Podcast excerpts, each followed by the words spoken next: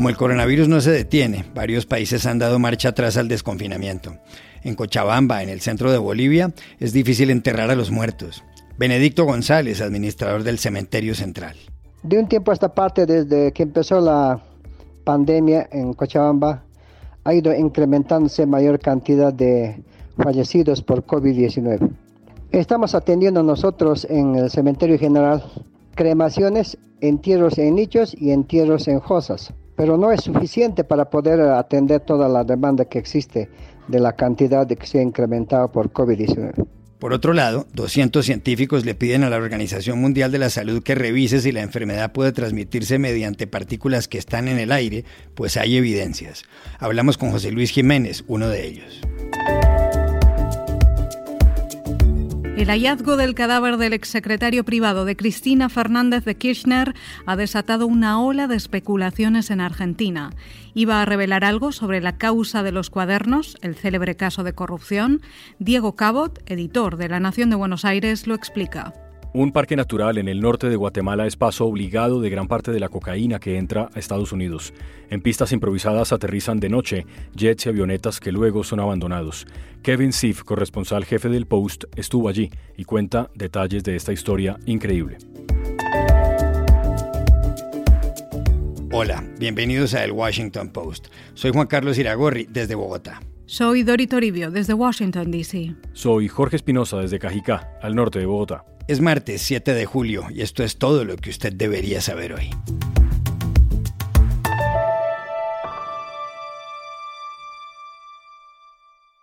El coronavirus sigue causando dolor y zozobra en muchos países del mundo.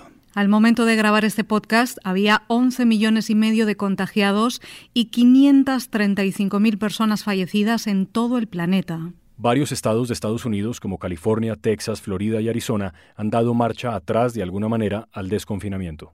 Igual en Cataluña y Galicia, dos comunidades autónomas de España, y en el estado de Victoria, en Australia. Brasil, Perú, Chile y México están entre los 10 países con mayor número de contagios. Y en Cochabamba hay problemas para sepultar a los fallecidos. Dori, en esa ciudad del centro de Bolivia, que para algunos es la nueva Guayaquil de la enfermedad, hablamos con Erika Herbaz, de 23 años. Mi papá falleció el 28 de junio. Tenían que venir los de la policía y el Servicio Departamental de Salud para llevarse el cuerpo y también para sacarnos muestras para saber si es que tenemos COVID o no. Sin embargo, nunca vinieron, solo vinieron a tomar, a sacar un certificado y nada más. Entonces tuvimos que buscar una funeraria para ver de que lo encajonen. Y las funerarias nos dijeron que el servicio de salud les dijo que por protocolo tenían que cajonar el cuerpo y el cuerpo se quedaba en el domicilio hasta que lo cremen. Y como los crematorios están totalmente colapsados, eso iba a tomar por más incluso de una semana. Nos parece totalmente insólito, entonces llamamos a varios de nuestros familiares para que nos ayudaran a presionar. A duras penas conseguimos una funeraria que logró llevárselo el cuerpo el día martes.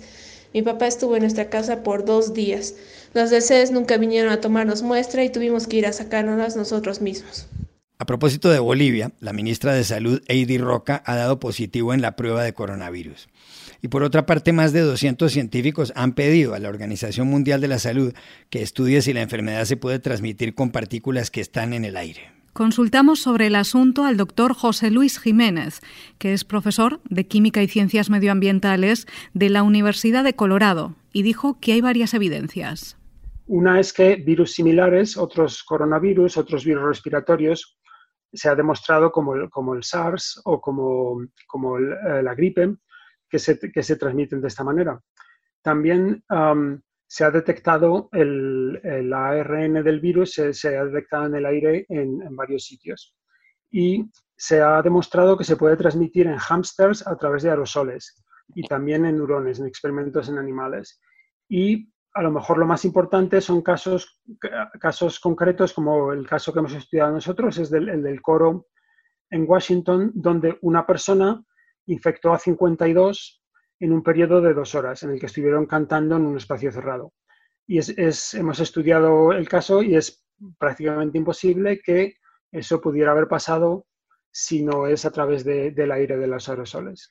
Y de hecho, la Alemania, el Reino Unido, el, centro, el, CDC, el Centro de Control de Enfermedades de la Unión Europea, incluso el, Centro de Control de Enfermedades, el CDC aquí, el americano, ya reconocen la transmisión por aerosoles. El, CDC de aquí lo nombra, lo describe sin darle el nombre. Dice, bueno, esto son ah, partículas que salen cuando uno respira y que uno puede inspirar e infectarse. Esa es la descripción del mecanismo, pero no usan la palabra de que va por el aire. Pero vamos, entonces ya hay, no es que sea una cosa que es totalmente nueva, pero la OMS es la organización más importante y tiene influencia en muchos más países. Entonces, por eso es importante que lo reconozcan. Pero ¿debería preocuparse más la gente con todo esto? Le preguntamos también al doctor José Luis Jiménez. Hay, hay, como una percepción de que si decimos que va por el aire, la gente va a pensar que es como el sarampión o la tuberculosis. Son enfermedades que son mucho, mucho más contagiosas por el aire y que esto va a crear un pánico. Entonces hay que decir, no, no, el, el COVID-19 no es tan contagioso. Tienes, como, tienes que ayudarle tienes que ayudarle encerrándote en un sitio con poca ventilación durante mucho tiempo, sin máscaras, para que el contagio se produzca, ¿no? Pero esto está pasando, se ve en los, cuando ahora oímos la, información de Texas o estos sitios que ahora tienen muchos casos y estudian dónde son los casos, en bares, en restaurantes cerrados, en, iglesias, en sitios donde la gente ha hecho precisamente todas estas cosas que le digo que no se deben hacer. Entonces, eh, lo que debemos hacer es no ayudar al virus a propagarse. Y, yo entiendo lo de las máscaras se ha convertido en una cosa muy política y tal, pero al final, que es una atenta con nuestras libertades, dicen algunos, pero en realidad lo que atenta más contra nuestras libertades es la enfermedad.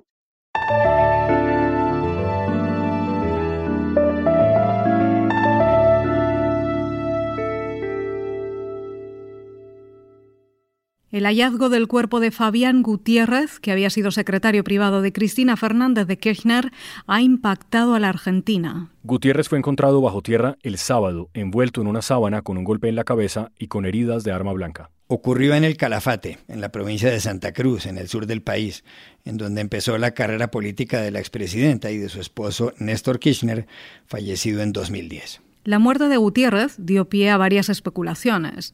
Él había decidido colaborar como testigo en la llamada causa de los cuadernos. Ese proceso, investigado por el juez Claudio Bonadío, pretende esclarecer el pago de una serie de sobornos que fueron anotados en un cuaderno por Óscar Centeno, chofer de un funcionario. Todo esto lo explica Diego Cabot, editor de redacción del diario La Nación de Buenos Aires, que en su momento reveló lo sucedido.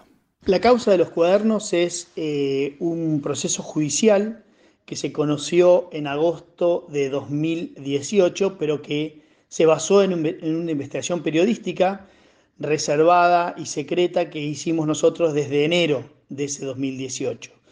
Cuando se conoció, eh, hubo una redada muy, muy grande, las más importantes de la historia de la corrupción en Argentina. Actualmente hay más de 100 procesados, entre ellos la expresidenta y muchos de sus ministros.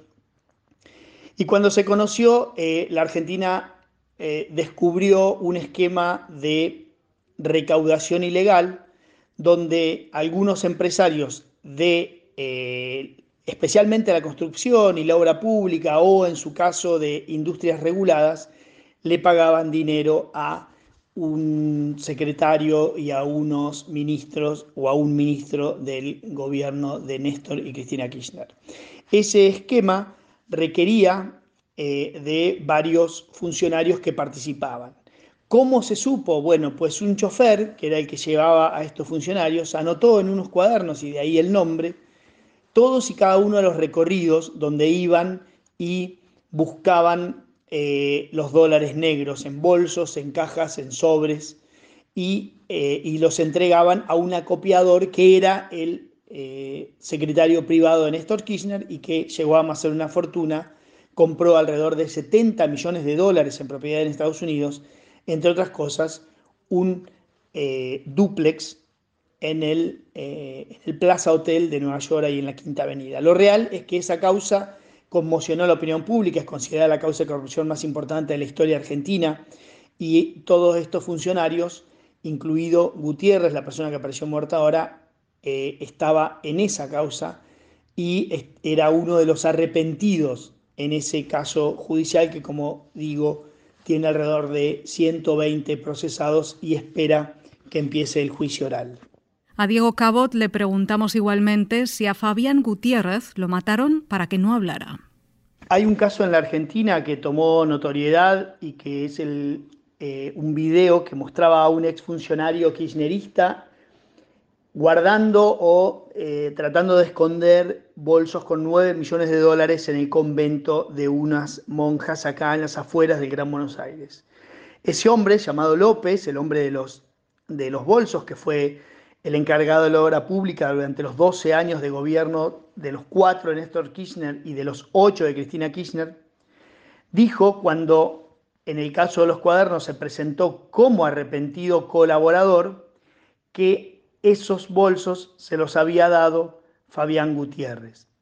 Poco tiempo después, Gutiérrez, la persona que apareció muerta ahora, declaró también como arrepentido en la causa, negó ese hecho, es parte de lo que se debía dilucidar en el juicio oral que aún no empezó, pero sí contó una cantidad de detalles que tienen que ver con el entorno más cercano de los, eh, de los expresidentes, tanto de Néstor como de Cristina Kirchner. Él era el secretario privado de Cristina Kirchner, el que la acompañaba a todos lados, cuenta, por ejemplo, cómo eran los viajes, cuenta que muchas veces ella elegía cosas en los viajes al exterior y él iba después y en dólares, en efectivo que le daba a ella, pagaba y retiraba.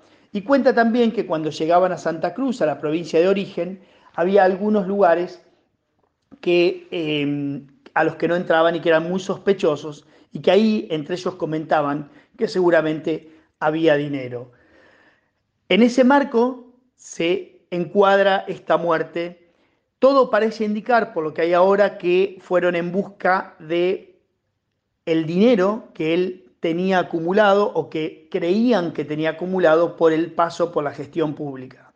Pero claro, ¿qué sucede? Que en una sociedad muy acostumbrada a que las respuestas de la justicia no lleguen nunca, en una sociedad donde el poder político ha demolido la credibilidad del poder judicial, cada cual hace las relaciones eh, muy cercanas, cada cual cree que eh, esto tiene sin duda algún tipo de relación con la política. La justicia todavía no ha dicho demasiado, pero las relaciones son inmediatas. Y un dato más, la fiscal del caso es la sobrina de Néstor y Cristina Kirchner.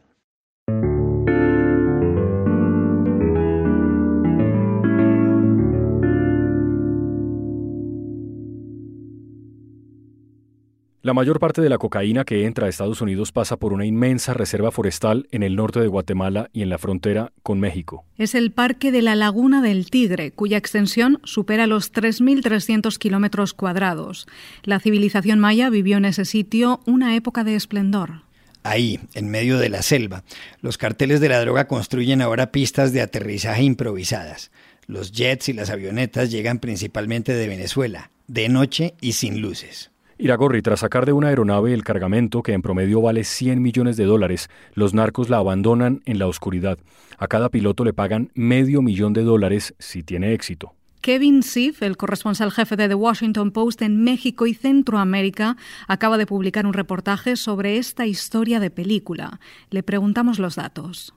Hace algunos meses fui a visitar lo que es la nueva ruta más importante para el tráfico de drogas en América Latina es el Parque Nacional Laguna del Tigre, al norte de Guatemala y por la frontera con México. El año pasado las autoridades guatemaltecas encontraron por lo menos 50 avionetas que se llaman narcoavionetas, llenas de cocaína y cada avioneta con más que 2.000 kilogramos de cocaína. Llegan sin luces y a veces escoltados por drones y llegan en pistas clandestinas en el medio de la selva. Y pues así es como trafican una cantidad enorme de drogas estos días. Más que más de 90% de la cocaína que, que, está consumido en los Estados Unidos viaja por, por Guatemala. Este, el parque es, es parte de la reserva ecológica más grande de Centroamérica donde, donde nació la civilización maya, pero ahora tiene muy, muy poca vigilancia y bueno, es una verdadera tierra sin ley. También le preguntamos a Kevin Sif por qué los narcos han escogido el Parque de la Laguna del Tigre en Guatemala, un sitio donde además han causado varios incendios. El gobierno de los Estados Unidos ha invertido mucho en, en combatir el tráfico marítimo.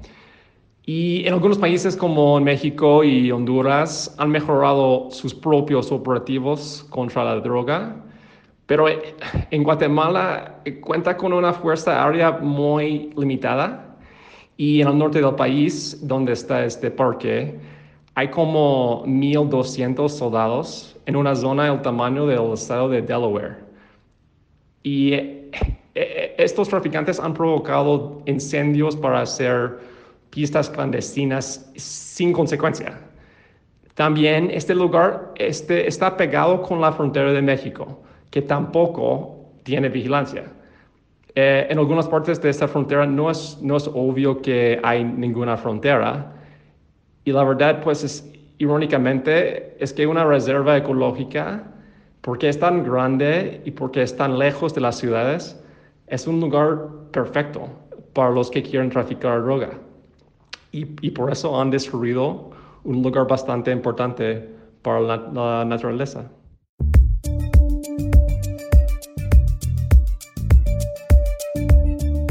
Y estas son otras cosas que usted también debería saber hoy. El presidente de México, Andrés Manuel López Obrador, viaja a Washington en las próximas horas para reunirse con su colega estadounidense Donald Trump. La idea es celebrar la reciente entrada en vigor del nuevo Tratado de Libre Comercio entre Canadá, Estados Unidos y México. Se trata del primer viaje internacional de López Obrador como presidente. AMLO, como lo llaman en su país, se hará la prueba del coronavirus antes de trasladarse a la capital estadounidense en un vuelo comercial y explicó su agenda y el miércoles eh, iniciamos actividades, vamos a llevar ofrendas al monumento de Abraham Lincoln y de nuestro patricio Benito Juárez. Y luego vamos a la Casa Blanca y hay encuentros, reuniones hasta la tarde-noche. El primer ministro canadiense Justin Trudeau rechazó en cambio la invitación de la Casa Blanca. República Dominicana tiene nuevo presidente, Luis Abinader, del Partido Revolucionario Moderno. A punto de cumplir 53 años, Abinader es el primer jefe del Estado nacido tras el final de la dictadura de Rafael Leónidas Trujillo. En su campaña propuso, entre otras cosas, la creación de 600.000 empleos. Así habló el domingo por la noche. Ese cambio, esas ideas, esos planes se necesitan no solamente de un grupo, de un partido, sino de toda una nación junto a nosotros para cambiar la República Dominicana. Muchas gracias. Muchísimas gracias. Buenas noches y que Dios bendiga a la República Dominicana. Abinader venció en la primera vuelta de los comicios presidenciales no solo al oficialista Gonzalo Castillo, del Partido de la Liberación Dominicana, que llevaba 16 años en el poder, sino también al expresidente Leonel Fernández. Y aquí termina el episodio de hoy del Washington Post, El Guapo. Por favor, cuídense mucho y pueden suscribirse a nuestro podcast en nuestro sitio web, elwashingtonpost.com, seguirnos en nuestra cuenta de Twitter, arroba el post, y también nos encontrarán en Facebook buscando el Post Podcast. Chao, hasta la próxima.